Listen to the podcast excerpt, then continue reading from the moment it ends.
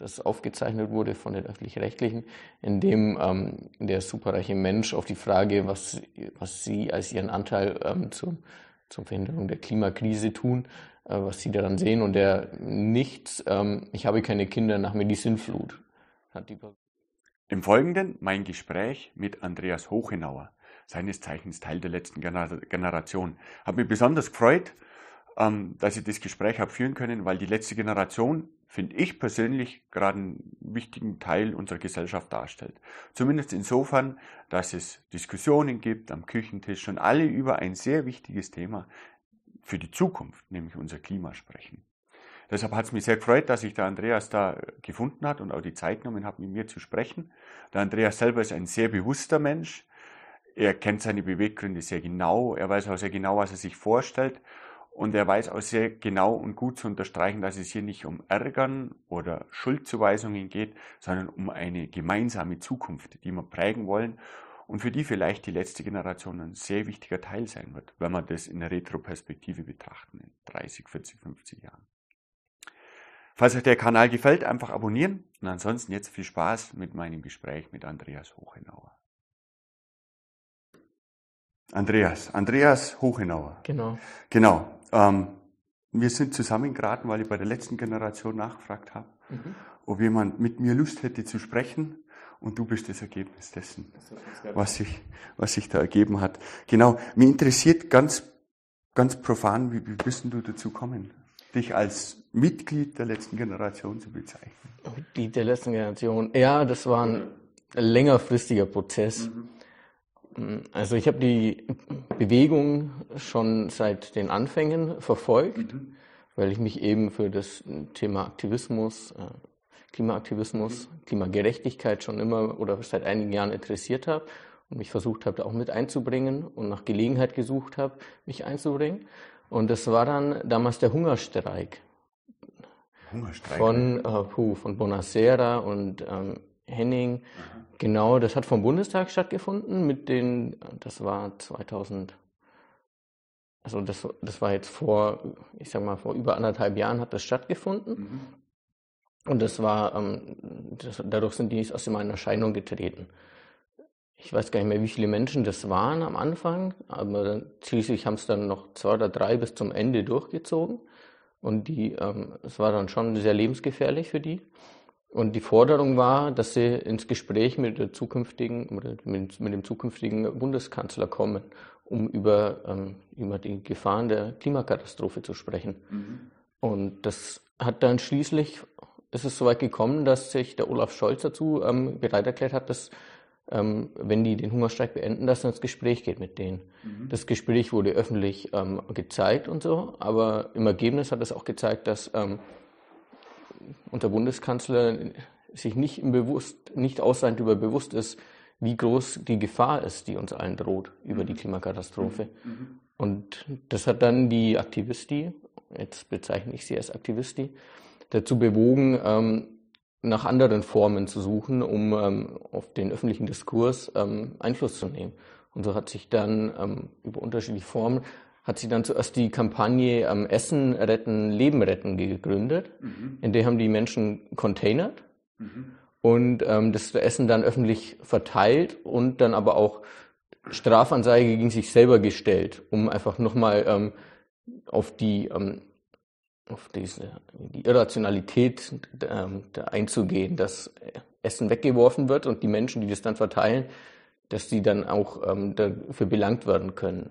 Natürlich ähm, ist dann jetzt nicht unbedingt zu viel rausgekommen, nicht in allen Einzelfällen, wenn sie sich selber angezeigt hatten.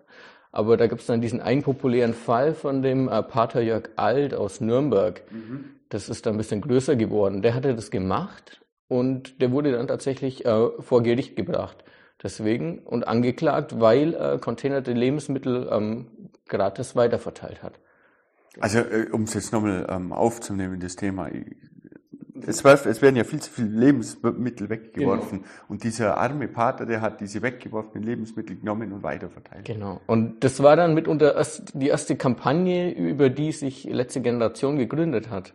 Vielmehr diese Essen retten, Leben retten Kampagne in Solidarität mit dem Pater Jörg Alt auch. Und weil ich damals auch containert habe, und ich Containern als Aktivismus verstanden habe. Also es ging mir nicht darum, dass ich die Lebensmittel nur privat rette und dann weitergebe, sondern ich habe das auch verstanden, dass ich das, ähm, dass ich da versuche Einfluss zu nehmen, dass ich aufzuze auf, versuche aufzuzeigen, wo der Konflikt ist. Mhm. Und innerhalb dieser Kampagne habe ich dann gesehen, dass das mir eine Plattform bieten kann. Und dann haben wir da, als ich in Stuttgart gelebt habe, haben wir dann die Soli-Aktion gemacht. Mhm haben das auch verteilt mit Selbststrafanzeige. Da ist natürlich nie was rausgekommen, weil es ging ja um keinen Warenwert oder so.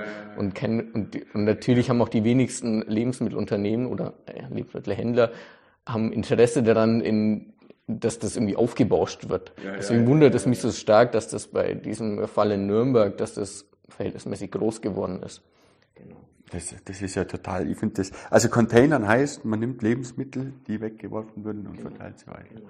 Wie die, wie die dann entwendet werden, ist nochmal eine andere Frage. Ja. Der Zugang zu den Containern ist entweder ist es offen im Hinterhof und die sind ja. offen. Ja. Äh, manchmal müssen die Menschen irgendwo hin einsteigen und begehen sozusagen mit ähm, Landfriedensbruch oder Hausfriedensbruch. Das sind dann wieder andere Debatten, aber ich wüsste jetzt von nie Menschen, dass irgendwo jemals was beschädigt worden wäre oder dass irgendwo jemals irgendwie ähm, schmutzige Sachen hinterlassen wurden. Und da warst du quasi dabei und das war für dich, äh, und das war auch so ein Startpunkt der letzten Generation und auch für dich ein Startpunkt, genau. Teil davon zu sein. Genau, da habe ich dann Kontakte geknüpft dadurch, ja. bin in Gruppen gelandet und ähm, das war auch, die haben dann teilweise, haben sie sich mit diesen geretteten Lebensmitteln auf die Straßen gesetzt Aha. und sozusagen so erste ganz niederschwellige Blockaden gemacht. Aha. Und das ging dann weiter, als dann die ersten Straßenblockaden kamen, auch mit Festkleben und so. Aha. Das war, also, das war im Frühjahr letzten Jahres, ja. ja. Also im Kern ist, ist, so wie ich das verstanden habe bei den ganzen Dingen, die ich darüber gesehen habe, ist immer so das Ziel, damit einfach auch ins Gespräch zu kommen, ins Bewusstsein zu kommen, ja. dass da irgendwas ist. Und das funktioniert ja mittlerweile ganz gut, wenn ich ehrlich bin. Also Deswegen sitzen wir hier. Ja, genau. Also ins Gespräch seid ihr mittlerweile kommen. Das finde ich, das finde ich super. Ähm, Du hast es super erklärt, alles, was ihr wissen wollt, woher und wie und warum du da Teil davon bist. Ähm, du hast jetzt die ganze Zeit schon von der Klimakatastrophe gesprochen genau. und nicht mehr vom Klimawandel. Das, das muss man näher erklären. Genau, also Framing es macht viel aus, habe ja. ich auch festgestellt. Äh, so spreche ich immer, wenn es um politische Zusammenhänge geht, spreche ja. ich von der Klimakrise, weil es eine politische Krise ja. ist, die mit, dem, mit der Klimakatastrophe zusammenhängt. Wenn es um ähm, Klimawandel geht, dann wird das der ganzen Sache nicht gerecht, finde ich. Also ja, der, es ist ein Klimawandel, so können wir es sehen. Ähm, wir haben eine Klimaerhitzung, nicht nur Erwärmung, weil es weitaus schneller geht, als wir es uns erträumt hätten, als wir es befürchtet hätten. Und die Klimakatastrophe ist das, was uns letztlich allen droht aufgrund dessen. Mhm. Genau. Das, das in der, so kategorisiere ich das, so teile ich das ein es droht uns ja sowieso irgendwas, ne? irgendwas passiert. Es ist ja nur das Ausmaß dessen, was da kommen wird. Katastrophe ist ein hartes Wort, das hört sich so nach Ende der Welt an. Aber im Endeffekt sind eineinhalb Grad und denen kommen die werden wir wahrscheinlich eh nicht schaffen, habe ich das Gefühl. Mhm. Leider Gottes ähm, entsprechen sowas wie einer Katastrophe, ne? weil viele, viele Menschen keinen Lebensraum mehr haben dadurch. Ja. Zum Beispiel und andere Dinge auch natürlich. Ja, genau. ähm, ich würde auch nochmal, also du hast es gerade das Ende der Welt ja. beschrieben, das ist so das Ende der Welt, wie wir sie kennen, weil das wird uns immer vorgeworfen, ihr könnt ja nicht die Welt retten. Wir können auch nicht die Welt retten, die Welt existiert weiter. Es geht vielmehr um die Zivilisation und das, was wir, ähm, was wir als Welt, als menschgemachte Welt kennen. Dass es lebenswert bleibt. Genau. Ne? Ähm, was, was, was ich auch oft höre, dass es ein bisschen zu viel Pessimismus verbreitet, mhm. die Art und Weise, ja. wie das dargestellt wird. Wie stehst du da dazu? Äh, es ist schwierig. Also da habe ich auch ein ambivalentes Verhältnis ja. dazu, okay. weil ähm, einerseits äh, tue ich mir immer schwer, wo, wo hört Idealismus auf und wo fängt Pessimismus an. Okay, das ist ein guter Satz. Ja. Also ich, ich sehe das tatsächlich so gefährlich auch. Ähm, und dann, ähm, dann merke ich aber auch, es, es mitunter hilft es aber auch, weil ähm, in der letzten Generation, also wir versuchen natürlich auch immer ein bisschen ein Bild zu erzeugen, das sehr emotional ist. Und da, so habe ich das, so verstehe ich das, dann wirkt das nochmal anders auf die Menschen ein. Viele schotten sich dadurch aber auch noch äh, eher ab. Das ist dann, das ist immer ganz schwieriger Gratwanderung. Das ist ein Hin und Her. Das ist der, der Realismus, der ist ein bisschen bitter zur Zeit gerade. Ähm, das muss man, das muss man ganz ehrlich sagen. Das löst natürlich Pessimismus und Abschottung aus bei den, bei den allermeisten, würde ich jetzt mal behaupten. Viele beschäftigen sich dann auch damit, denen wird es ins Bewusstsein gerufen. Und durch die Diskussionen untereinander, ne, du hast dann eine gewisse Menge, die diesen Realismus wahrnimmt und das dann weitergibt, glaube ich, wird sich das auch noch weiter verbreiten. Die, die Frage für mich ist immer, momentan gerade ist äh, ein bisschen der zeitliche Aspekt, keine Ahnung. Wenn ich mir die EU-Taxonomie zum Beispiel anschaue, dann mhm. geht ja bis 2045, sind wir ja durch. Da kann sich keiner mehr leisten, ein Holz zu verbrennen, ähm, wirtschaftlich gesehen. Und eigentlich, ähm, puff, ist das jetzt so beschlossen und das müsste ja eigentlich so sein, das müsste so kommen.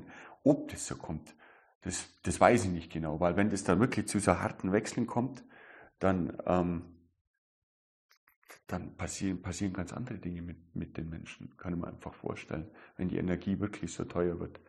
Aber ich, der Weg, es gibt ja keinen anderen Weg. Schwierig. Ja. Also ja. Viele wirtschaftliche Kreisläufe funktionieren einfach so, weil Energie so günstig ist. Ja, und also ich habe jetzt auch mit einem Kollegen, der Bauingenieur unterhalten, und der hat halt auch gemeint, Beton ist ein toller Werkstoff und Zement, der dahinter steht, ist halt unheimlich intensiv in der äh, also unheimlich energieintensiv in der Herstellung. Nicht nur energieintensiv, entsteht ja auch so viel CO2 dabei. Das auch noch, genau. Meistens geht das ja Hand in Hand dann auch. Und wenn wir, die Konsequenz wäre halt natürlich, dass Energie teurer wird. Und wir wollen natürlich auch, wir wollen das natürlich auch so gestalten, dass, dass nicht alles gleich den Bach runtergeht, so wenn ich jetzt mal so polemisch sagen darf. Genau. Ähm, da möchte ich jetzt kurz mal was einwerfen. Ja, ähm, mhm. Das fand ich ganz schön, ähm, da bin ich letztens drauf gekommen. Wenn wir die Klimafrage auf einen Aspekt reduzieren, welcher wäre das? Die Klimafrage. Genau. Also ich habe ich hab erst kürzlich, letzte Woche mit jemandem gesprochen, der hat es ziemlich weit runtergebrochen und hat gemeint, ein ganz zentraler Bestandteil ist einfach ähm, die Klimaerwärmung und damit das CO2, das wir ausstoßen, mhm. im zentralen mhm. Punkt. Was es gesellschaftlich betrifft, ist es einfach ein Riesenwandel, mhm. weil man von, von einer, also für mich persönlich, mhm. weil wir von einer Konsumgesellschaft weg müssen zu einer Kreislaufgesellschaft. Also die sprechen, man spricht immer von Kreislaufwirtschaft, aber das, das, das betrifft jeden Einzelnen, mhm. die Kreisläufe. Und wenn man die Kreisläufe wieder einhalten würde, ich glaube, dann hätte man äh, deutlich höhere Lebensqualität mhm. und würde aber auch ähm, der Umwelt und allem, was drumherum ist, auch den ganzen Tieren, viel weniger unfreiwilligen Schaden zufügen. Ja. Ja, das sehe ich, das genauso. Ähm, worauf ich jetzt so, oder wie ich ja. die Klimafrage jetzt auf einen Aspekt reduziert habe, da würde ich sagen, das ist die soziale Frage. so spreche ich auch, oder viele auch nicht immer von, ähm, von der Klimawandel oder Klimaaktivismus, sondern von Klimagerechtigkeitsbewegung. Weil auch Paris ist an sich äh, ein Abkommen, das für globale Gerechtigkeit steht, in meinen Augen. Weil es geht halt, dass Länder, wohlhabende und ärmere Länder, unterschiedlichen Anteil daran haben an diesem Problem, an dieser, an der Krisen, in der wir sind. Und, und da müssen wir einen sozialen Ausgleich finden auf globaler Ebene. Genau. Und wir können nicht einfach, oder auch in Deutschland, wir wissen, dass die obersten Prozent, die am meisten konsumieren, am meisten Schaden oder am meisten ja. dazu beitragen, dass ähm, CO2 in die Atmosphäre ausgestoßen wird. Und deswegen ist es für mich eine soziale Frage letztlich. Ja, es ist, es ist auch eine starke soziale Frage. Die wird ja noch viel vehementer, wenn man mit dem Betracht sieht, dass andere Gegenden viel härter betroffen sein werden, wie die, wo wir jetzt zum Beispiel gerade sitzen. Mhm. Rein vom vom Überleben her. Ne? Es ist ja auch die Frage nach dem Wasser ab einem gewissen Punkt, die sich jetzt schon überall stellt, also viel mehr stellt als vor fünf oder zehn Jahren. Das finde ich da ganz vehement. Das ist tatsächlich eine soziale Frage. Hat aber auch wieder was mit den Menschen zu tun, finde ich. Wie leicht ändert sich ein Mensch? Wie leicht ändert ein Mensch seine Gewohnheiten, auch seine sozialen Gewohnheiten? Was sind das überhaupt für Gewohnheiten, ne? die wir uns da antrainiert haben, die uns ja zum Teil sogar unglücklich machen, ne? was so psychologische Studien zeigen, macht Konsum ja nicht glücklich. Das, das halte ich jetzt ich persönlich für, für einen ganz erheblichen Aspekt auch an der Sache. Neben dem, ähm, was konkret, was man halt messen kann an CO2 und so weiter, ist doch das auch ein Hauptbestandteil, wo überhaupt sowas dazu führt, ja. dass Industrien so massiv produzieren müssen. Mhm. Das fängt ja auch schon beim Hausbau an. Das sind ja auch schon Dinge, die sich ändern müssen. Ja. Ja, man kann, es, kann, es kann nicht jeder sein, sein riesen Einfamilienhaus im betonieren. Nicht jeder Mensch auf der Welt. Das funktioniert einfach nicht. Also ich glaube, ich glaube auch ähm, im internationalen Vergleich beanspruchen wir in Deutschland äh, verhältnismäßig viel Wohnraum. Ja. Also das äh, hängt auch mit Wohlstand zusammen. Also ich meine halt, ärmere Menschen können sich nicht so viel große Häuser leisten. Zahl war das nicht über, über 30 Quadratmeter pro Person oder sowas? Also eigentlich irrsinnig viel. Also im globalen Vergleich, ne? Da kann man ja in die asiatischen Länder gehen, da ist ja zum Teil viel extremer.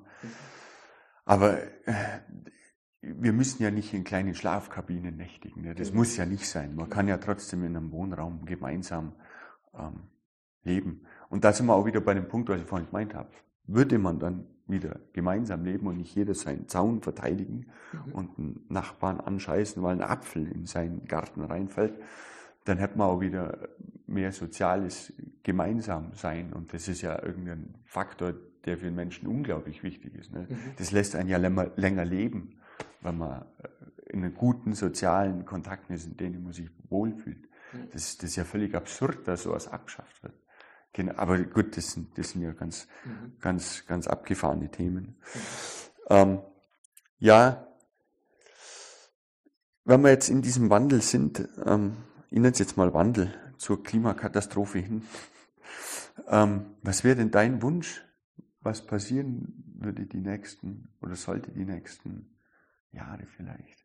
Die nächsten Jahre. Ähm, Und was kannst du dir vorstellen, was passieren könnte? Das sind ja, zwei, sind ja wahrscheinlich zwei, zwei verschiedene Gesichtspunkte. Also was über die Proteste von letzter Generation natürlich erreicht werden soll, was, was wünschenswert ist, ist, dass ein, ein gesellschaftlicher Wandel stattfindet, dass immer mehr Menschen erkennen, was auf dem Spiel steht, immer mehr Menschen erkennen, dass ähm, dass Protest notwendig ist, mhm. dass ähm, um, um auf diesen Missstand hinzuweisen und so Druck auch auf die ähm, Politik auszuüben. Jetzt konkret auf den Missstand bezogen. Mhm. Also ganz, ich sage jetzt mal ganz technologisch betrachtet, was würdest du dir wünschen die nächsten Jahre? Technologisch. Also was, was sollte konkret passieren? Das würde mich interessieren. Gut, also gibt's Gesellschaftlich wieder recht. Ich meine, wir müssen uns wandeln, aber der gesellschaftliche Wandel, der bringt ja dann die Änderungen mit, die vielleicht eine tatsächliche Verbesserung für Klima und Zukunft mit sich bringt. Was sollte sich technologisch ändern, verbessern? Ähm, puh, schwierig, schwierig auf eins zu reduzieren. Also, ja ich weiß nicht, ähm, Kannst, kann wir können, aufzeigen. Es gibt halt äh, Ernährung, dass wir uns da mehr auf, ja, auf pflanzenbasierte äh, Produkte fokussieren ja. können. Ja. Oder dann eben dann auch als transformativer Weg für die Menschen, die unbedingt dann festhalten, dass dann halt synthetisches Fleisch gegessen werden kann, ja. dass sowas gängiger wird. Und dann mobilitätsmäßig ähm, als Lösung fürs Land sehe ich autonomes Fahren einfach, ja. dass sowas äh, besser umgesetzt werden kann, dass wir weniger Privat-PKWs brauchen.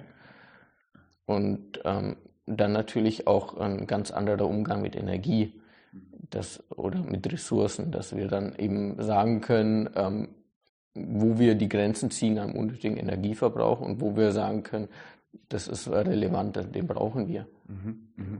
Das sind drei essentielle Aspekte. Ich finde es interessant, dass du nicht von Elektrifizierung bei der Mobilität sprichst, sondern vom autonomen Fahren, weil das halte ich auch für die viel ähm, umweltschonendere Lösung, wenn die Autos nicht 98 Prozent stehen würden, sondern einfach mal zu 100 Prozent genutzt würden. Aber da spielt Elektromo, also die Elektrifizierung auch eine entscheidende Rolle, weil ja. die Autos einfach viel langlebiger sind. Mhm.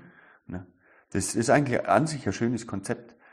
Und manchmal fragen wir, warum da gerade so drauf rum rumgeritten wird. Also, also Elektromobilität wirft für mich viel zu viele Diskussionen auf. Das, in, je, in allen Aspekten, ich kann es nicht nachvollziehen. Wenn einer sich darüber aufregen will, dass man jetzt dann Elektroautos fahren soll, möglichst, wo das Auto sogar vom Fahrgefühl her viel besser ist. Ne? Also jeden, der irgendwie voll auf sein Mega-Benziner steht, der kann eigentlich von so einem Elektroauto bloß träumen, weil es viel besser zieht. Das ist ganz, ganz profan und bescheuert gesprochen.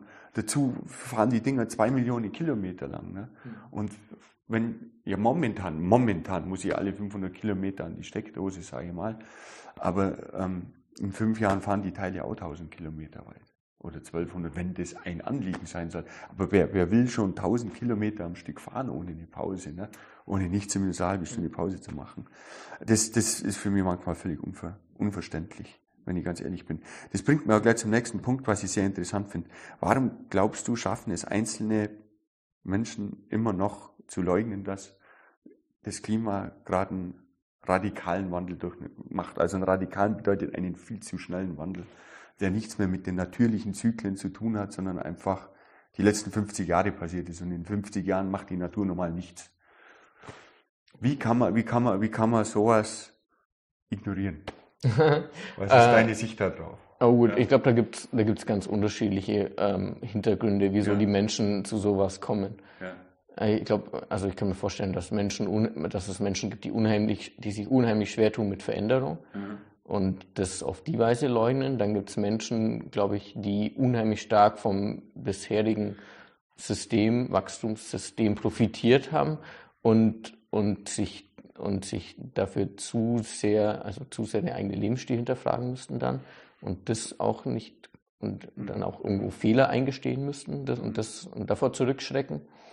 Ähm, und dann natürlich irgendwo Mischungen aus alledem. Mhm. Genau. Und dann manche Menschen kann ich mir auch vorstellen, also ähm, die sich ähm, auf den Schlips getreten fühlen, indem andere äh, von, von Menschen, die ihnen, ähm, also oder die, die schon zu lange auf diesem Leugnen oder so ähm, festgesessen sind und ähm, als es und als sie eigentlich noch den Absprung hätten machen können, dann doch noch weitergefahren sind mit dem und die sich jetzt so tief drin äh, setzen, dass sie nicht mehr rauskommen.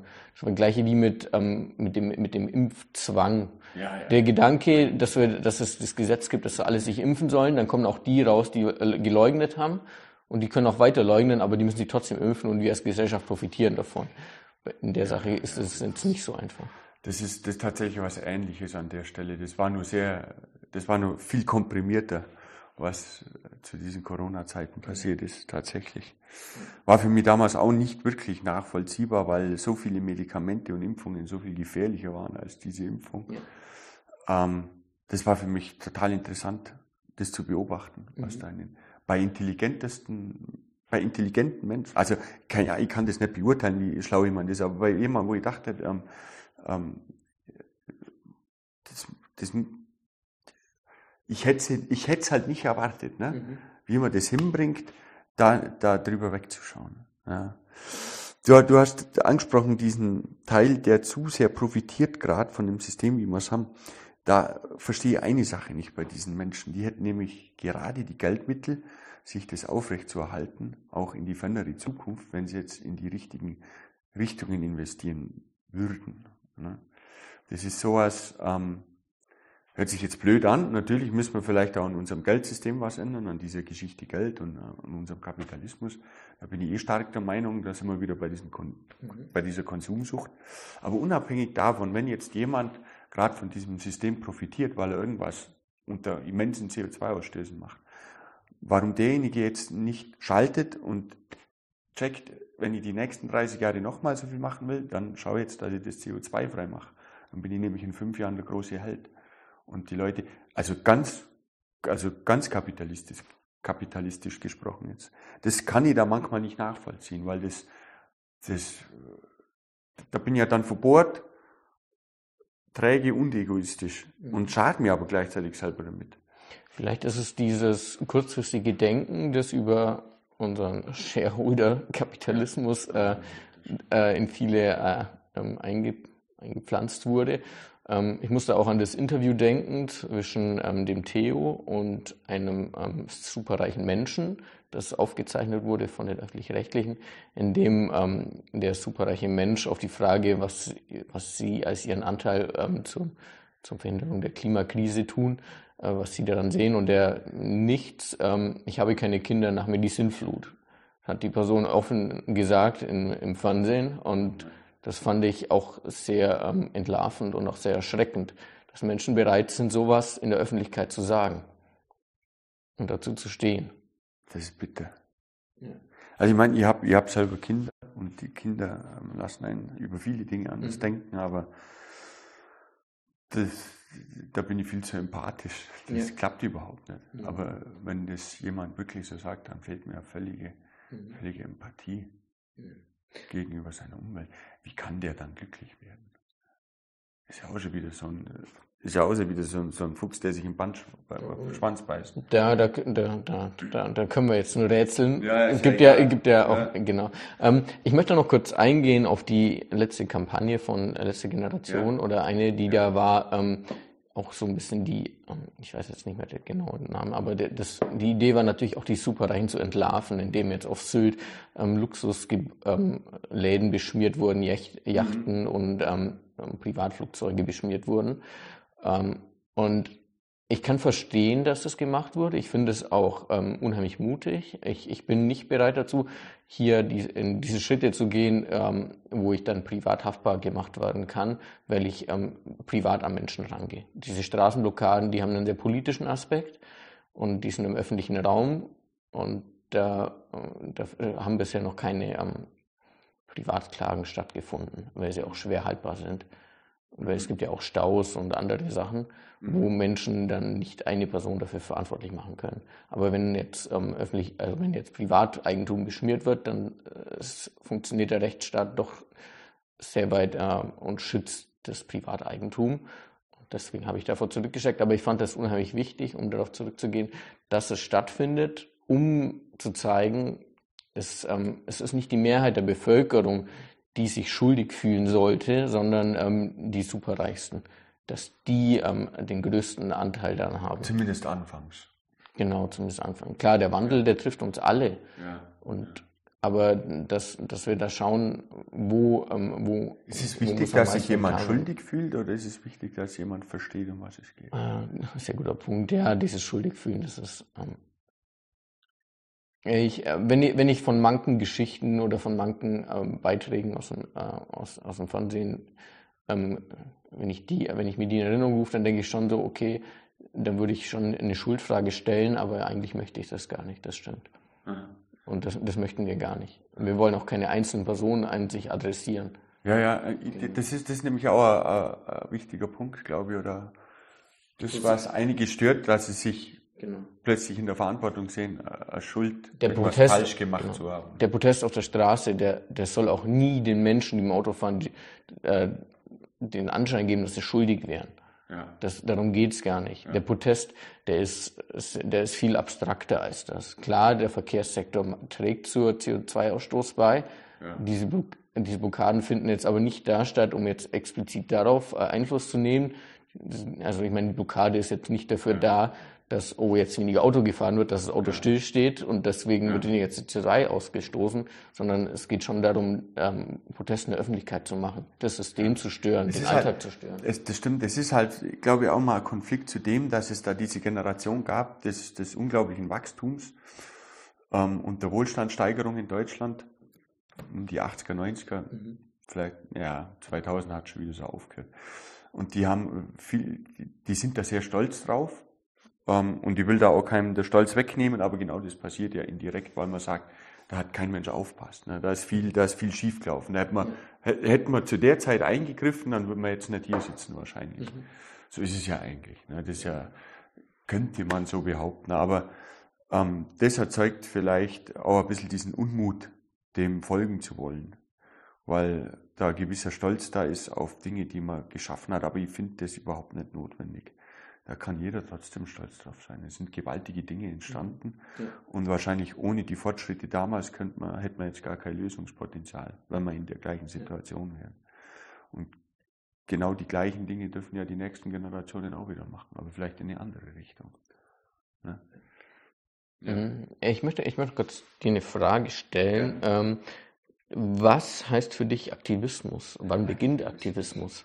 Ja, das ist eine gute Frage. Das wird, also ich finde, wenn Menschen ein politisches Anliegen haben und das in die Öffentlichkeit bringen und denen dann unter, dann wird denen doch mit unter, unterstellt, aktivistisch aktiv zu sein, das wird viel, wen, ist viel weniger gesellschaftlich akzeptiert, habe ich den Eindruck, als auf andere Weise. Also es ist ja so, ähm, wenn ich jetzt Aktivismus äh, mal so definieren wollte, zum Aktivismus gehört immer die andere Seite auch dazu.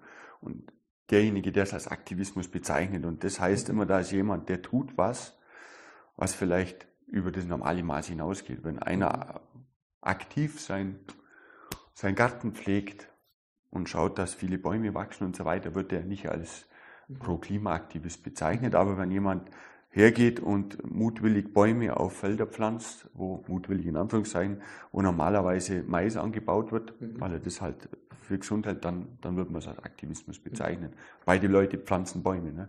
Ja. An, an beiden Stellen, die machen eigentlich das Gleiche. Aber das eine ist Aktivismus, weil es gewissermaßen ein bisschen dem widerspricht, was gerade der Usus ist an der Stelle, an dem Ort, in dem Kontext. Mhm. Und das andere ist kein Aktivismus, weil es voll in den Usus, in den Kontext reinpasst. Er hat seinen Garten, da kann er machen, was er will. Und persönlich ist mir das immer so gegangen, ich bin mir manchmal als Aktivist vorkommen, wenn ich wissenschaftliche Veröffentlichungen gemacht habe, mhm. die nicht, die nicht der Standardmeinungsrichtung mhm. entsprochen mhm. haben. Da muss man sich manchmal viel mehr rechtfertigen als bei anderen Veröffentlichungen. Mhm. Und da, da haben wir gedacht, das ist ja interessant. Ne? Qualitativ habe ich ja wahrscheinlich ungefähr das Gleiche geleistet, im gleichen Bereich, aber an, an manchen Stellen muss ich mich dafür weit mehr rechtfertigen als an anderen. Und ich glaube, diese Rechtfertigung, weil du mich fragst, wie Aktivismus definieren wird, diese Rechtfertigung, die, die, die, die stellt so die Schwelle dar, wann, wann Aktivismus anfängt und wo es keinen gibt. Wenn, ich, wenn plötzlich das Bedürfnis der Umgebung da ist, dass ich mich rechtfertigen muss, dann bin ich aktivistisch. Das hat aber nichts mit mir selber zu tun, mit dem, was ich mache. Spannend. Der Aktivist selber, der hat ja ein Ziel. Mhm. Der will ja was machen. Mhm. Und das, das ist völlig einleuchtend für denjenigen. Und zum Aktivisten wird er nur von den Menschen drumherum gemacht. Mhm. Ja, es ist, es ist auch dieser Schritt in die Öffentlichkeit zu gehen mit, mit dem Anliegen. Das ist wahrscheinlich auch mit dem das, Publizieren, was du ja. gesagt hast. Einerseits das Publizieren macht das ja. zum Aktivismus oder der Mensch, der Bäume in einem unkonventionellen Rahmen mehr in der Öffentlichkeit ähm, pflanzt, ja. wird dadurch auch zum Aktivist. Das ist auch eine gute Definition. Dass, dass es um die, um die Publizität geht, die man auch haben muss. Wenn einer insgeheim Aktivist ist und keiner kriegt es mit, gut, Aktivismus beinhaltet das ja mit. Finde ich interessant. Interessante Frage. Ähm, das ist ja auch das, dieser Aktivismus, ne, wenn, wenn man jetzt äh, zum Beispiel das, die Blockaden betrachtet oder sowas, da ist ja auch interessant ähm, für mich, dass das Ziel dabei eigentlich überhaupt gar nichts Konkretes ist. Ne? Jemand, der Bäume pflanzt, der pflanzt einen Baum und will damit vielleicht ähm, die Diversität der Felder und der Umgebung stärken mhm. und so weiter. Jemand, der eine Straße blockiert, der blockiert erstmal die Straße und hat eigentlich zum Ziel, dass die Menschen über ihn sprechen. Mhm. Also das lässt quasi den, ich finde diesen aktivistischen Teil ein bisschen weiter zurück und hebt den publizistischen Teil mehr in die Höhe. Mhm. Dieses Anliegen, ähm, Artikel 20 Grundgesetz, ja. also Artikel 20a hervorzuheben oder diese Frage zu stellen, hat die Regierung das im Griff, mit diesen Plakaten da zu blockieren? Mhm. Genau. Ja, genau. Ich meine, die Forderungen, die damit reingebracht wurden, über die wird debattiert. Ähm, die Forderungen, also ich weiß nicht, wie gut du die kennst, die einerseits sind ist das Tempolimit mhm. und dann natürlich eine Fortführung des 9-Euro-Ticket und jetzt inzwischen auch die für den Gesellschaftsrat. Mhm. Genau. Und es sind. Das sind eigentlich ganz kleine Forderungen. Das sind winzig kleine Forderungen. Und das ist auch unheimlich wichtig, dass es dass es Forderungen sind, die nicht ähm, zu weit über äh, das Mindestmaß hinausgehen, sondern auch Forderungen sind, die vom Mehrheit der Gesellschaft mitgetragen werden können. Oder auch mitgetragen werden. Aus Umfragen sehen wir ja, dass die, breite, dass die Bevölkerung Zustimmung hat zu mhm. Tempolimit, Zustimmung hat zu 9-Euro-Ticket, ÖPNV. Genau. Und das aktuellste ist ja der Gesellschaftsrat und da möchte ich jetzt gerne mal kurz mit dir drüber Was ist eingehen. denn der Gesellschaftsrat? Genau. Ähm, Gesellschaftsräte gibt es schon länger, gibt es schon in vielen anderen Demokratien. Ähm, mein liebstes Beispiel ist da immer der Gesellschaftsrat oder Bürgerinnenrat oder City Council, mhm. Citizens Council äh, aus Irland. Da hatte, also Irland ist ein hochreligiöses Land, sehr aufgeladen auch, und da ging es dann eben um, um das Abtreibungsgesetz. Mhm. Und die Regierung hat sich nicht wirklich zugetraut, da jetzt eine, ähm, eine Haltung zu entwickeln, weil sie die aufgeladene Debatte gefürchtet hat. Aha. Und dann hat sie eben einen Gesellschaftsrat einberufen, in der sich, ich glaube, da waren es 100 Menschen, dann wirklich geloste Menschen aus der Zivilbevölkerung ähm, haben sich mit dem Thema auseinandergesetzt, wurden von Expertinnen informiert und auf die Weise wurde dann ähm, eines der progressivsten Abtreibungsgesetze ähm, in Irland geschaffen. Genau, sehr spannend. Also die Menschen, die wirklich ja. in einer in sehr, ähm, sehr christlichen, religiösen, ähm, in sehr religiösen Land leben, haben dann ein progressives Abtreibungsgesetz geschaffen, der Abtreibung legalisiert ist. Genau, indem sie sich informiert haben, was denn dahinter steht, indem sie informiert wurden von ExpertInnen. Und dann haben Menschen wie du und ich, die sich nicht mit dem Thema vielleicht zu tun hatten, durften sich dann mit da Meinung bilden und dann was ausarbeiten. Und die Regierung hat sich dann daran orientiert und es umgesetzt. Orientiert, also das gibt einen Orientierungsrahmen vor, so ein genau. Dann weiß, quasi. genau. Dann hat, also es ist nicht so, dass die Regierung dann verpflichtet wird, ähm, in genau das umzusetzen, aber sie ist verpflichtet, das irgendwie äh, versuchen in Gesetzgebung mit einzubringen. Und so soll das dann eben auch in Deutschland stattfinden. Mhm. Genau. Wir haben, also heute müsste es der Tag sein, an dem unsere Bundesregierung bekannt gibt, welche Menschen für den ähm, Bürgerinnenrat zur Ernährung ähm, ähm, gelost wurden. Mhm. Ich weiß nicht, ob du das mitbekommen hast. Mhm. Also unsere Regierung hatte das bereits schon Heute in Koalitions 28.07. Genau, hatte das, hatte das ja. bereits in Koalitionsverhandlungen ausgearbeitet. Das steht im Koalitionsvertrag, ja. dass mehr Bürgerdialog mit BürgerInnen stattfinden ja. soll und hierfür dann das Konzept der Bürgerinnenräte stattfindet. Und da wurde dann vor einigen Wochen wurde nochmal öffentlich ähm, gesagt, dass die Regierung ähm, den ersten Bürgerinnenrat zu Ernährungsfragen ähm, einberuft. Mhm. Und der soll sich eben damit befassen, wie nachhaltige Ernährung, gesunde Ernährung in Deutschland in Zukunft stattfinden soll, mhm. umgesetzt werden soll. Spannendes Thema. Total. Es ist auch spannend, dass das zeitgleich kam mit der Forderung nach dem Gesellschaftsrat. Und also ich, war, ich, nehme, ich, ich erwarte nicht von der Regierung, dass sie direkt auf die Forderungen eingeht, aber dass, ähm, dass, dass sowas zeitgleich stattfindet, wir können das jetzt als Erfolg werten, wir müssen das nicht. Ich glaube, es ist auch schwer zu messen, wann die Bewegung Erfolg hat mit den Protesten. Das, das genau. kann man im Nachhinein sagen. Ja? Genau, aber zumindest sehen wir, dieses Konzept Bürgerinnenseite, Gesellschaftsseite findet statt, es gibt es, es ist nichts aus der, Haar, aus der Luft herbeigezogenes, mhm. aus der Hahn herbeigezogenes. Und deswegen ist jetzt die Frage, wann ist die Regierung bereit, auch einen Gesellschaftsrat zum Thema, wie wird Deutschland klimaneutral ähm, einzuberufen? Ja. Das ist nämlich die konkrete Forderung von letzter Generation. Ja. Genau. Dass sich Menschen dann, also bis zu 160 Menschen zufällig gelost aus der Bevölkerung, ähm, mit diesem Thema auseinandersetzen. Genau. Ja. In Irland wurden die Menschen, die mussten da wirklich in ihrer Freizeit, ja. wurden die da entgeltlos, wurden die damit äh, beauftragt und das haben auch nicht alle bis zum Ende durchgezogen. In Deutschland waren die Menschen, äh, bekommen da Kompensation, bekommen, ich glaube, 100 Euro für jede Präsenzsitzung, 50 für jede digitale. Übernachtungskosten ja. erstattet. Also da ist schon Budget da, das ist sehr spannend. Mhm. Deswegen finde ich das auch schön. Und wie gesagt, da können Menschen aus unterschiedlich ähm, und da gibt es Algorithmen, die versuchen, die Gesellschaft möglichst durchschnittlich abzubilden. Mhm. Gerade jetzt im Fall von dem äh, Rat zur Ernährung wurde auch geschaut, dass entsprechend dem Anteil der Bevölkerung, die sich vegetarisch oder vegan ernähren, dass auch die dann innerhalb diesem Geloten, genau, dass die da mit dabei sind in, diesen, äh, in dieser Repräsentation.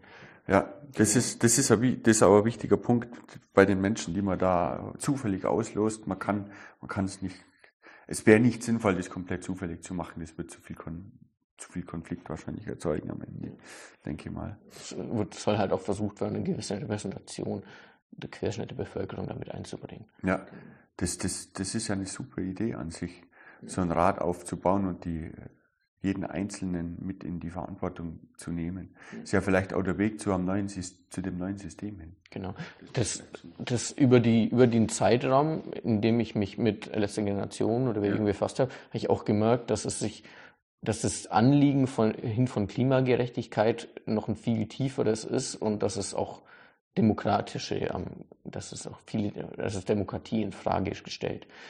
Funktioniert unsere Demokratie so, wie wir sie uns wünschen? Weil wir haben Mehrheit der Bevölkerung, die sich für gewisse Themen aussprechen und die Regierung setzt sie nicht um. Also es sind, es sind wichtige Fragen. Wir sehen auch, dass kapitalintensive oder dass kapitalstarke Interessen ja. stärkere Vertretung führen, äh, stärkere Vertretung werden in, unserer, in unserem Regierungskreis. Ich denke, Demokratie ist ein bisschen, das ist im zeitlichen Wandel, wird es immer kritischer, weil ja. die Menschen immer besser darin geworden sind, andere Menschen zu beeinflussen, sehr mhm. bewusst. Und mit den Emotionen zu spielen einzelner Menschen. Und das war in vergangenen Zeiten nicht so. Da wurde die Bevölkerung auch nicht so emotionalisiert, äh, mhm. sprich radikalisiert, sagen die Leute mal. Aber für mich sind das Emotionen, die da aus einem rausbrechen. Stichwort Populismus. Ja, ja. Ne, es, es sind Dinge, die miteinander verknüpft werden, die nichts miteinander zu tun haben. Im Endeffekt. Und das war, war mal weniger, deutlich weniger sogar. Hat sich aber dann schon Zeit, finde ich, über die über die Weltkriege hinweg, mhm. dass da dass da Tendenz da ist, dass man die Menschen sehr beeinflussen kann und das wurde jetzt in den letzten Jahrzehnten perfektioniert bis zum letzten Punkt. Ja, aber jetzt digitale sind wir, Medien, ja, genau, Algorithmen. Genau, jetzt sind wir aber auch genau mit diesen digitalen Medien wieder an dem Punkt, dass wir jetzt diese Beeinflussung dermaßen demokratisiert haben, dass auch der letzte Depp in Anführungszeichen die Macht hat, jemand anders irgendwie indirekt zu beeinflussen und das nachlesen kann, wie das funktioniert, blöd gesagt. Es wird nicht jeder nachlesen, aber auch das demokratisiert sich ja. Ob dann noch eine Demokratie funktionieren kann, weiß ich nicht. Da bin ich ganz ehrlich. In der Form, das ist ein schwieriges Thema, wenn ich ehrlich bin. Ja. Ähm, also, was ich jetzt genau sagen wollte, ist, dass sich, dass sich die Bewegung dass, oder Klimagerechtigkeit eine sehr demokratische Frage auch irgendwo dahinter steht. Und die Forderung nach einem Gesellschaftsrat ist für mich eigentlich auch eine Möglichkeit, wieder mehr Demokratie ähm, zu ermöglichen. Und ja. weil, wie gesagt, wir sehen es auch jetzt anhand des Gebäudeenergiegesetzes, wie aufgeladen die Debatte ist. Und die Regierung bringt da was durch, bekommt da viel Gegenwind ähm, und es ist vielleicht, vielleicht ist es gar nicht so schlecht, wie viele Menschen denken. Wenn jetzt zum Beispiel zu diesem Thema auch ein Gesellschaftsrat hätte stattfinden können, hätte die Regierung sich anhand dessen beschlüssen, hätte die dann sagen können, wir sehen, informierte BürgerInnen kommen zu diesem Ergebnis, wir können dieses Ergebnis tragen.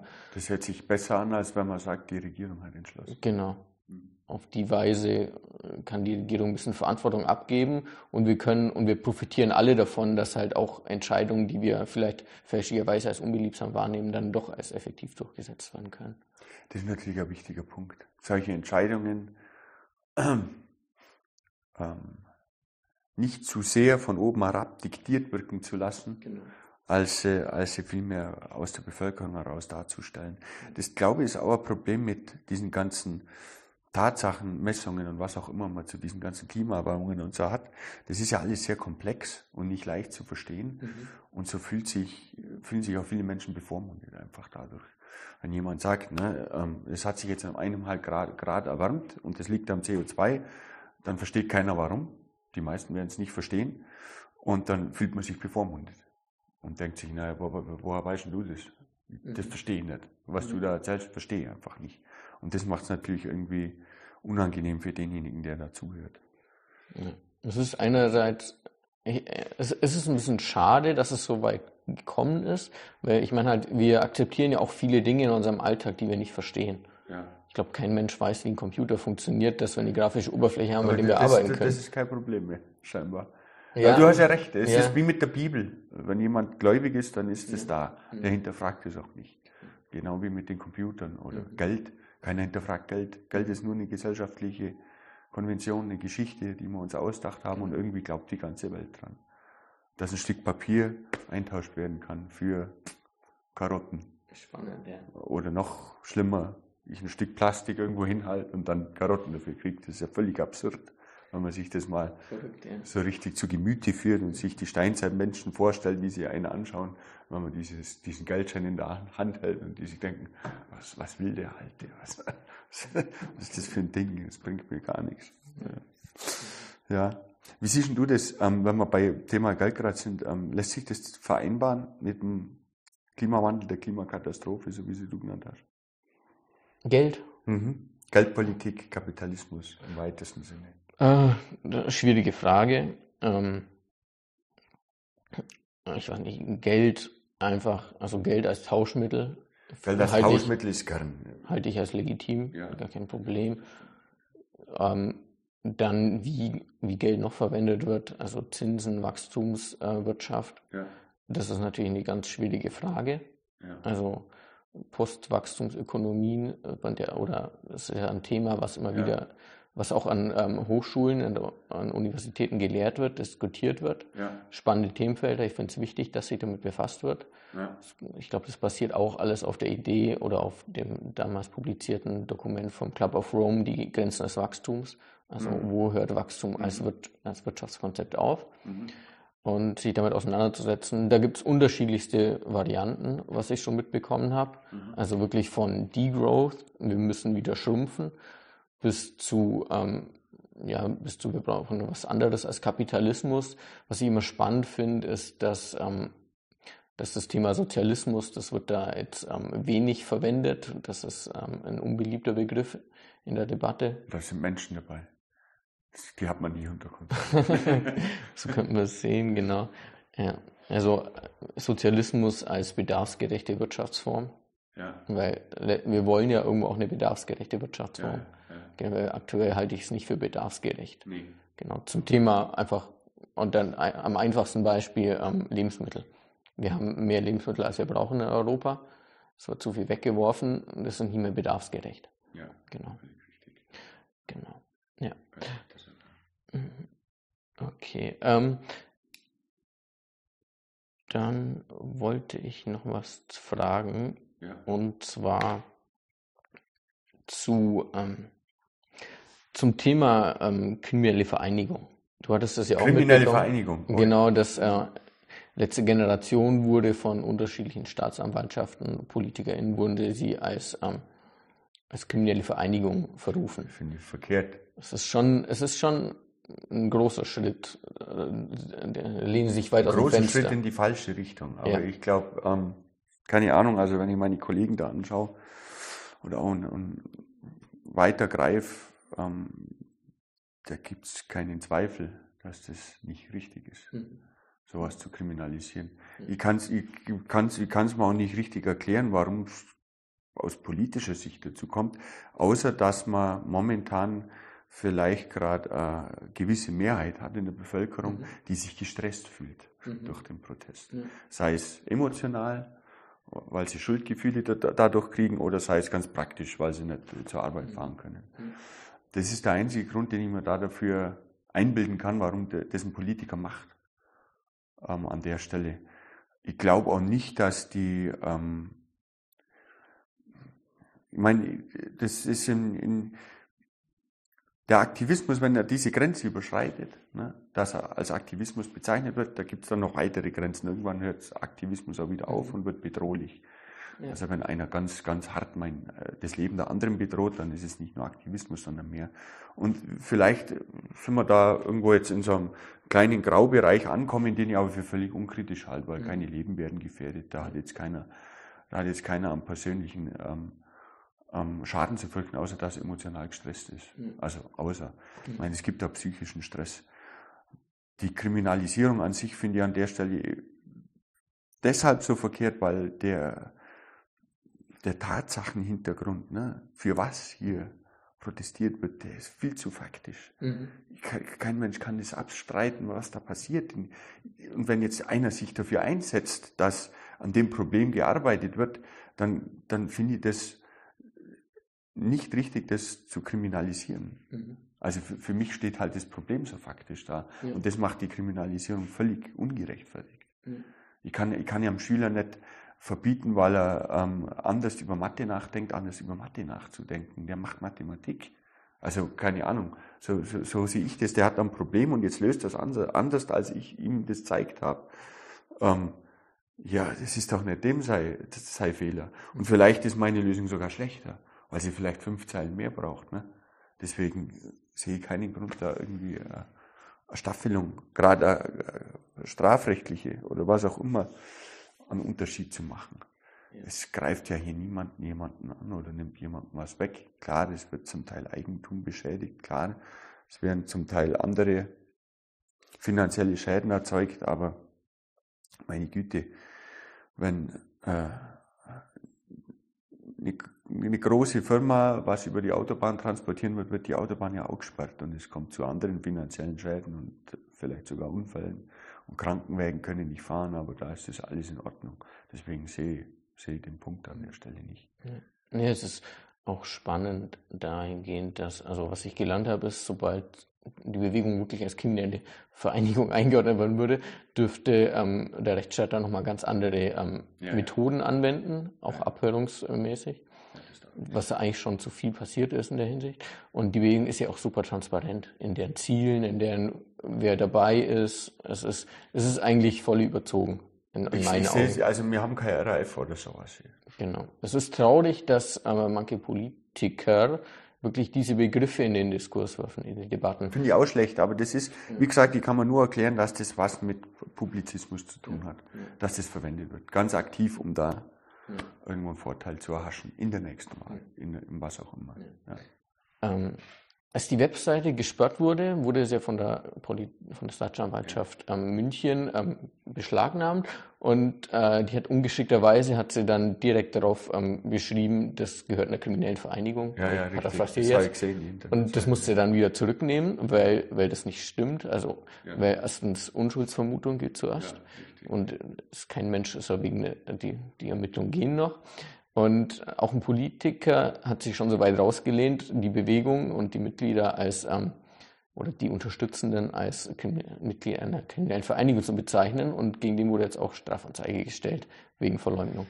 Ich bin jetzt gespannt, was da rauskommt. Ich, ich finde, dafür haben wir einen Rechtsstaat. Ich finde, da muss er aber auch richtig funktionieren. Da, mir sind jetzt einige Urteile zu vorschnell gefällt worden, wenn ich ehrlich bin. Mhm. In der Vergangenheit, in der Näheren auch. Aber Gut, ähm, ich bin kein Richter und äh, auch Richter haben Meinungen. Und irgendwo kommen wir da dann in den Graubereich, wo ein Richter auch nach, nach seinem Gutdünken entscheiden muss. Und ja, klar, wie gesagt, wenn irgendwas beschädigt wird, ist es halt nun mal so und dann kann man seinen Rechtsstaat wirken lassen, mehr oder weniger. Und da, da sind wir ja in dieser Grauzone da drinnen. Als Kriminell empfinde ich das nicht, aber das ist natürlich auch immer Sichtweise. Mhm. Aber das, das Schlimme daran ist, finde ich, dass, dass diese Wörter eben zu verwenden, das führt wieder zum falschen Populismus. Ja. Und das, diese falsche Wahrnehmung, die gilt es eigentlich zu verhindern. Deswegen finde ich das strikt verkehrt. Mhm. Dass da gerichtlich drüber verhandelt wird, okay, für das haben wir einen Rechtsstaat. Aber ähm, das so publik zu machen und so drüber zu sprechen, das finde ich ganz schlimm. Muss ich ganz ehrlich sein. Mhm. Ja. Es ist, ist gefährlich, wie sich unsere Debatten mitunter äh, verschieben. Ja. Also, ja was, was gesagt werden darf. Ja, es, mein Gott, es darf alles gesagt werden, darauf basiert ja auch der Protest im Endeffekt. Ähm, aber andere, andere, andere Personen und Vereinigungen dürfen meiner Meinung nach viel kriminellere Dinge, mhm. Aussagen treffen und die, sich auch so verhalten, ohne dass sie kriminalisiert werden, also so bezeichnet werden. Also Menschen, die in diesen Protest gehen an den Straßen, die werden immer damit konfrontiert. Also ich wurde schon als Terrorist ja. beschimpft, bespuckt. Ja. Ähm, aber oft hören wir dann von Menschen, die vorbeifahren, dann so überfahren oder sowas, alle überfahren. Ja, ja, Und es ist, es ist eigentlich krass, dass Menschen bereit sind, sowas in der Öffentlichkeit zu sagen. Das ist Emotionalität. Wie reagierst du da drauf? Wie nimmst du sowas auf? Persönlich darfst du es ja eigentlich nicht nehmen. Nee, und, und es, ist, es ist eigentlich sehr gefährlich. Ich höre das auch von, äh, aus, aus, an, von Menschen aus privatem Umfeld, dass die auch sagen, ähm, oder von anderen Menschen, dass die mitbekommen, ja, ich würde die überfahren. Und ich denke mir so, was ist mit, was ist, was steht denn da dahinter, dass die Menschen bereit sind, solche Aussagen zu treffen? Das ist Emotion, das ist die reine Emotion. Das ist, der, das ist zum einen ein Unverständnis den Tatsachen gegenüber und dann sind es die reinen Emotionen. Ich kann das auch keinem zum Vorwurf machen. Das, das, das, das passiert mein Leben lang, dass ich mit Aussagen konfrontiert werde, wo man denkt, meine Güte, das war jetzt vielleicht ein bisschen zu viel.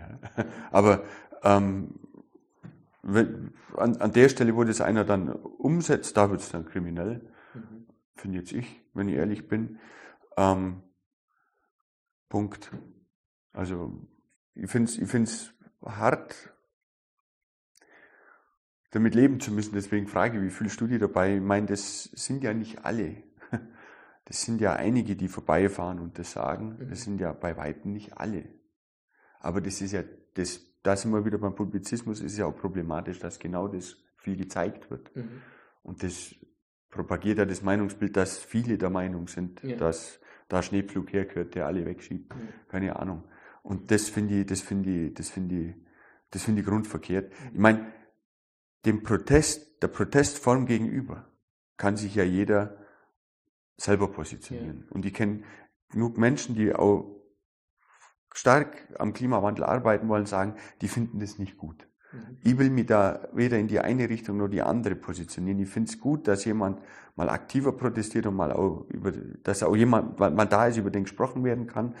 Ähm, alles, was dann zusätzlich diskutiert wird von blockierten Straßen, die dies und jenes behindern und krank machen und bla, das, das kann ich alles auch nachvollziehen, das sind auch kritische Aspekte, aber ich, wo, wo, wo soll der Protest stattfinden, wenn ich, wenn ich, wenn ich nur in vordefinierten Bereichen mit vordefinierten Plakaten protestieren darf, dann ist kein Protest. Genau. Ne? Also da will, ich, da will ich mich persönlich nicht positionieren, aber das verstehen kann ich durchaus, dass manche das überzogen finden. Es hängt immer auch an der eigenen Position. Mhm. Ja, wie stark hänge ich von dieser Straße ab? Wie stark ähm, äh, schätze ich Eigentum, Mhm. persönliches Eigentum und so weiter? Da haben die Menschen unterschiedliche Meinungen dazu. Ja. Und das wird sie zu unterschiedlichen Positionen zwingen. Aber alle sprechen drüber und das Ja. ist gut. Ja. Genau. muss ich ganz ehrlich sagen. Du hast noch ein interessantes Thema mir mal geschrieben, Wissenschaftsskeptizismus. Das ist ja für mich persönlich auch ein bisschen ein Anliegen, wenn ich ehrlich bin. Ähm, in was für einem Zusammenhang würdest Ja. du das gern? Mm, Das hatte ich, hatte ich ja schon vorhin angesprochen, auch mit diesen äh, Leugnen der Fakten hinsichtlich Corona, hinsichtlich Klimawandel, was wir da schon Das mal wäre kurz die Wissenschaft, die du da dahinter siehst. Genau. Ich, genau, ich bezeichne es jetzt als Skeptizismus und ich, ähm, ich frage mich auch, woher kommt es? Ist, ist es ein modernes Phänomen? Gab es das schon immer? Wird das anders? Ich denke mal, natürlich, soziale Medien und Fake News tragen auch noch ihren Teil dazu bei. Und ich kann mir vorstellen, dass das auch ein bisschen so gewachsen ist, dass manche Menschen einfach ein bisschen das Vertrauen ins System verloren haben. Weil wir wissen ja, ähm, wir haben eine soziale Spaltung, wir haben, wir nehmen, wir, ne wir wissen, dass, ähm, dass äh, Vermögensunterschiede, dass, dass es äh, krasser wird. Genau, und, und dass sich Menschen abgehängt fühlen, da gibt es bestimmt auch genügend. Und dieser, dieses Misstrauen ins System kommt bestimmt auch einem Misstrauen in die Wissenschaften, ähm, zu, kommt, Ja, geht mit einher, ja. hätte ich gesagt. Ja, ja. Ja, es ist auch, was halt passiert ist jetzt auch immer wieder, ähm, es werden auch Meinungen revidiert, angepasst, verfeinert. Und das wird ja als, als Schwäche oder Beweis dafür gesehen, dass, dass es nicht stimmt. Na, man hat ja vor, vor 10, 20 Jahren was ganz anderes gesagt. Ähm, so, es wird ja nicht leichtfertig gemacht. Ne? Das ist ja eigentlich ein, ein, ein schwerer Schritt, ähm, was zu widerrufen, von dem viele zuvor überzeugt waren. Und das ist oft genug passiert. Ich meine, kein, keiner diskutiert jetzt noch darüber, dass, jetzt, dass wir jetzt bei der allgemeinen Relativitätstheorie stehen, wo, wo, wo sie die Theorien davor komplett um, über den Haufen geworfen hat, eigentlich als, als falsch erklärt hat oder dargestellt hat. Wir können sie trotzdem nur verwenden und das gilt auch für die meisten anderen wissenschaftlichen Erkenntnisse, die es schon mal gegeben hat. Aber ähm, man muss sie halt im richtigen Licht sehen und an der richtigen Stelle anwenden. Wenn, wenn heute ein Satellit in Betrieb genommen wird, kann man nicht mit Newton rechnen. Das wäre einfach grundverkehrt. Und ähnlich muss man die Situation ja aus, aussehen. Ich meine, damals hätte man den Satellit mit Newton in Betrieb genommen. Da wird man sich heute an den Kopf, also in Anführungszeichen, so ein GPS-Satelliten betrieben, da würde man sich heute an den Kopf greifen, wenn man das so gemacht hätte. Aber wenn man die Erkenntnis nicht hätte, wäre es so. Aber deswegen stört sich keiner dran. Ich glaube auch ein Grund dafür ist, dass Technik sehr viel, sehr viel in den Alltag Einzug gehalten hat. Ganz viel Technik und Wissenschaft ist ja in unserer direkten Umgebung und die ist äußerst konkret. Ne? Also äh, anerkannte Technik ist es ja sofort oder so, sobald ich es kaufen kann, ne? dann ist es, dann ist es okay. Dann ist die Wissenschaft dahinter abgehakt und dass man unglaublich viele brotlose Forschungen betreiben hat müssen, um jetzt zum Beispiel ein iPhone zu haben oder sowas, ist dann vergessen und war okay. Damals mussten sich die Leute irrsinnig rechtfertigen dafür, dass sie in so eine Richtung forschen oder sowas. Und in dem Moment ist es dann aber auch vorbei, wenn, wenn, man, da, wenn man das dann kaufen kann. Und ich denke, beim Klima wird es ähnlich sein. In 50 Jahren spricht da kein Mensch mehr drüber. Da hat keiner mehr, da hat, da hat keiner mehr einen Zweifel dran gehabt, was die Leute da früher gesagt haben. Das ist jetzt ein halbes Grad mehr oder weniger, es ist mir dabei völlig irrelevant. Ich will auch keine Prognosen treffen, aber ich, Prognosen sind nicht schwer zu treffen gerade. Also mhm. das, das kann jeder, wenn er sich das bloß anschaut. Das wird jetzt nicht morgen wieder sich umkehren. So funktioniert die Welt nicht. Das kann jetzt keiner abstreiten.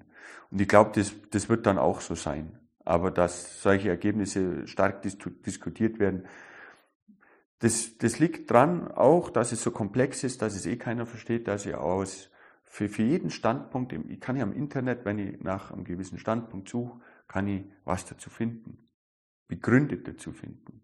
Wie gut das begründet ist, steht mal nebenan. Also ich weiß, was ich für Veröffentlichungen, Veröffentlichungen in Anführungszeichen gekriegt habe von Mathematikprofessoren. Ich, ich muss immer so machen, das sind, zum Teil sind es auch tatsächlich Professoren, ähm, die da einfach Dinge falsch dargestellt haben. Ne? Man kann Statistiken falsch interpretieren, man kann Tatsachen in Anführungszeichen auch immer so darstellen, dass sie in einem ganz anderen Licht erscheinen.